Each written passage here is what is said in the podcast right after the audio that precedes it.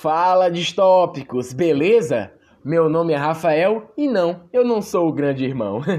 e hoje irei falar sobre um assunto geek que tem caído bastante nos vestibulares, principalmente quando falamos de filosofia, sociologia e, pasmem, redação. Hoje o assunto é distopias futuristas.